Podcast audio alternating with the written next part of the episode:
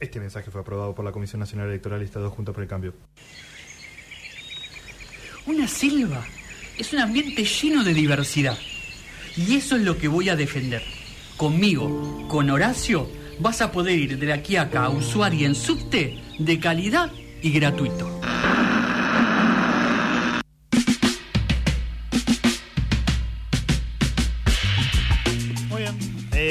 Son las 13.50. Ahora no sé por qué estoy hablando como Nacho, pero bueno, eh, me, me animé a decirlo rápido.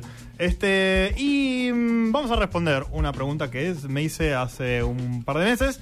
Y dije, ah, mira, salieron cosas interesantes de acá. O sea, a pesar de que mi pregunta era muy boluda, que era cuando se descubrió el espacio exterior. Sí. Eh, básicamente es una pregunta que no tiene una respuesta concreta porque es un proceso de acumulación de conocimiento Claro. eh, y no algo que, que se haya descubierto en algún momento.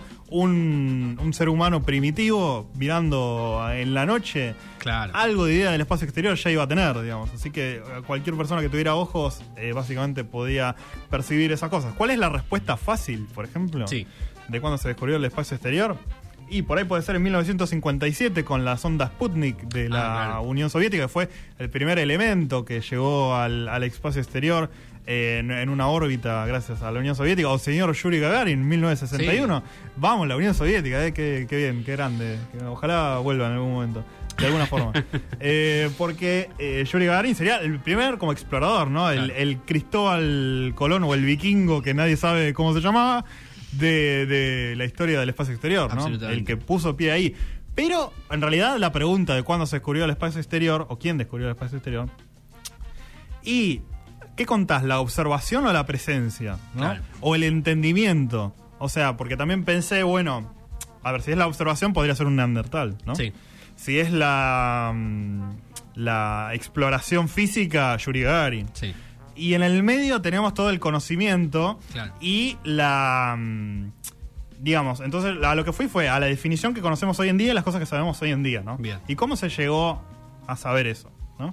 Eh, entonces, básicamente, ¿qué es el espacio exterior según la RAE, nuestros amigos de la RAE? Sí. Región del universo que se encuentra más allá de la atmósfera terrestre o de los cuerpos celestes. Ok. ¿no? O sea, lo que está entre medio de las cosas de materia que hay Claro. en el universo. Eh, ¿Qué es? ¿Qué tiene estas cosas? El, ¿Qué tiene el espacio exterior? Por ejemplo, el espacio exterior no está completamente vacío de materia, como se piensa en un primer momento, porque tiene eh, radiación electromagnética, eh, átomos de mm, hidrógeno, por ejemplo. Está como bastante. A ver, no está lleno de cosas comparado con, una, con un planeta, ¿no? Claro. Pero tiene cosas, no, está, no es un vacío perfecto, perfecto. Eh, en, las regiones, en las regiones por ahí entre galaxias hay un, ato- un átomo cada montón de kilómetros, pero hay. Claro, claro, claro. Eh, y también lo más interesante es que en realidad el espacio exterior contiene la mayor cantidad de materia del universo.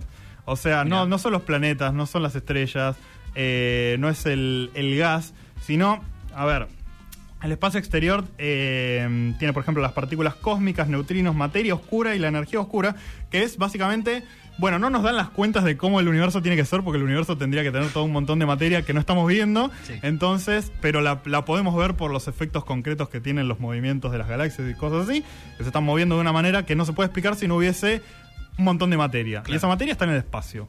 No se sabe qué es por ahora. Eh, porque es muy difícil de verla. Pero bueno. Eh, y por ejemplo, en, ¿cuál es el límite entre la atmósfera y el espacio? Sí. Más o menos se dice en los 100 kilómetros, que es la línea de Karman. Que Karman dice, bueno, a esta alt- altura tendría que un avión tendría que ir tan rápido eh, para tener sustentación que mm, estaría en órbita. Ok. Así que mm, a partir de ahí se reconoce como el límite del espacio. Y Bien. la densidad de la atmósfera va decreciendo en, en cantidad de, de gases, digamos, eh, gradualmente desde el nivel del mar hasta, eh, Claro. hasta esa, hasta ese punto, básicamente. Bueno, en realidad bastante más arriba todavía, pero todavía se pueden eh, seguir viendo algunos tipos de gases. Ahora, se sabían un montón de cosas desde antes, eso me llama muchísimo la atención Sí. eh, históricamente. Por ejemplo, los eh, antiguos gre- griegos, Sí. el señor Demócrito eh, sabía, mm, había desarrollado la teoría atómica del universo y hablaba de que los cuerpos que tienen las cosas, digamos, Sí. eh, podés llegar a un punto infinitamente pequeño en el que están hechos de átomos las cosas. Ah, mirá. Y a partir de ahí esos no se pueden dividir. O sea, bueno, Claro. después supimos que sí, qué sé yo, pero está, Está bastante bien. Escúchame. Eh, sí, para la antigua Grecia. Este. mm, Y. mm, Además, los astros como el Sol y la Luna este, son moles de átomos que giran y existen infinitos mundos, decía Demócrito.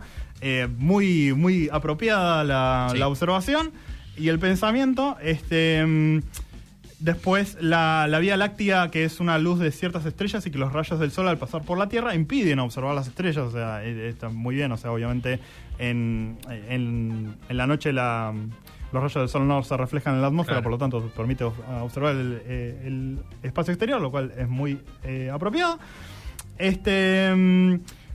también eh, Demócrito creía que la Tierra es plana, así que es medio un pelotudo también. Bueno, claro. Pero bueno, todo no se cuentas, puede. No le las cuentas. Eh, Es importante rescatar para mí eso porque uno, digamos, la, la creencia común es que en la antigüedad la gente creía que, eh, que, que tenía un pensamiento como más mágico o más eh, religioso de las cosas. Sí. Y había gente que lo, que lo pensaba Claro, exacto. analíticamente, digamos. Había, estaban las dos posturas, ¿no? Claro. Eh, también había muchas muchas peleas y muchos quilombos entre la gente que, que explicaba todo de una manera Claro. de, de deidades y gente que tenía otras respuestas también.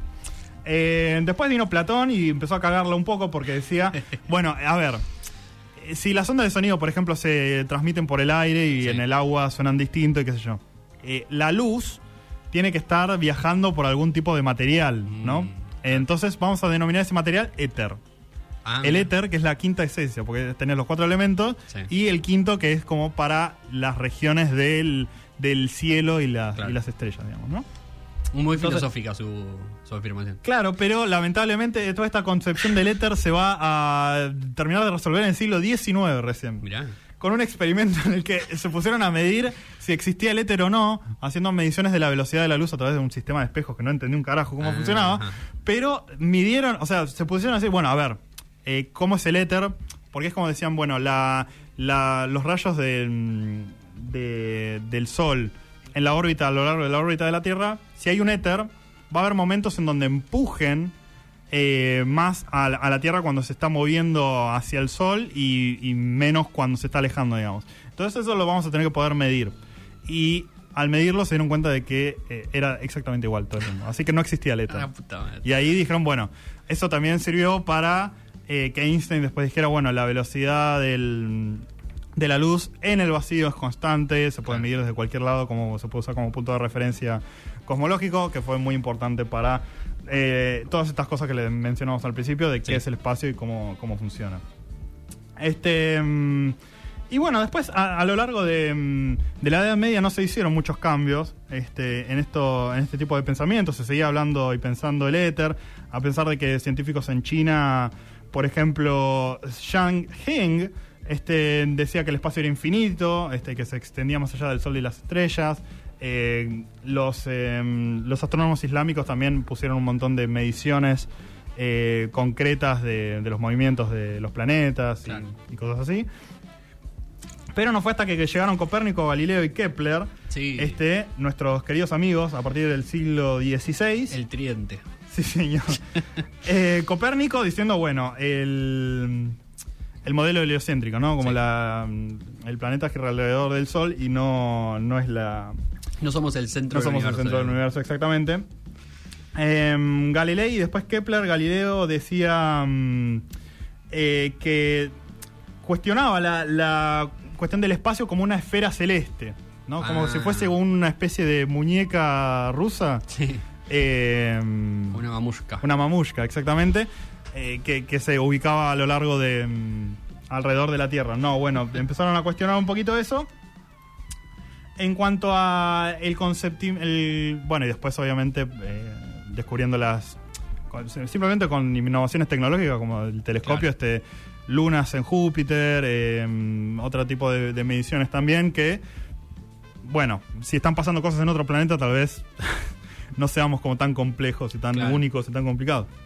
Eh, en cuanto a lo que el, el espacio es vacío, o sea, porque, a ver, el- todos los aires se te escapan como en una especie de vacío. Eh, había un experimento que hizo un italiano Torricelli con un tubo de mercurio, inventó el barómetro básicamente. Ah. Le puso un, un tubo de mercurio lleno hasta el tope y abajo toda una palangana de mercurio. Me imagino que se habrá muerto de cáncer en algún Sí, momento porque probablemente. eh, envenenado por algo. Y después eh, lo dio vuelta y al darlo vuelta, no, o sea, no había aire ni nada, pero lo destapó y el, el tubo de mercurio bajaba el mercurio, de alguna manera. Y todo ese espacio que estaba arriba era vacío, o sea, no, no había nada técnicamente ahí. Claro. Y eh, en eso conclu- concluyeron que el aire tenía peso, digamos, y que Mm. toda el- esa, esa diferencia que se estaba haciendo tenía que ver con el peso de, de la atmósfera. Y eh, después Pascal dijo... eh, Pascal estaba medio enfermo, entonces lo llamó a, mm, a su primo para que dijera, bueno, llévate todo este tubo de mercurio que debe pesar un montón Sí. Y subirte a una montaña y decime si baja.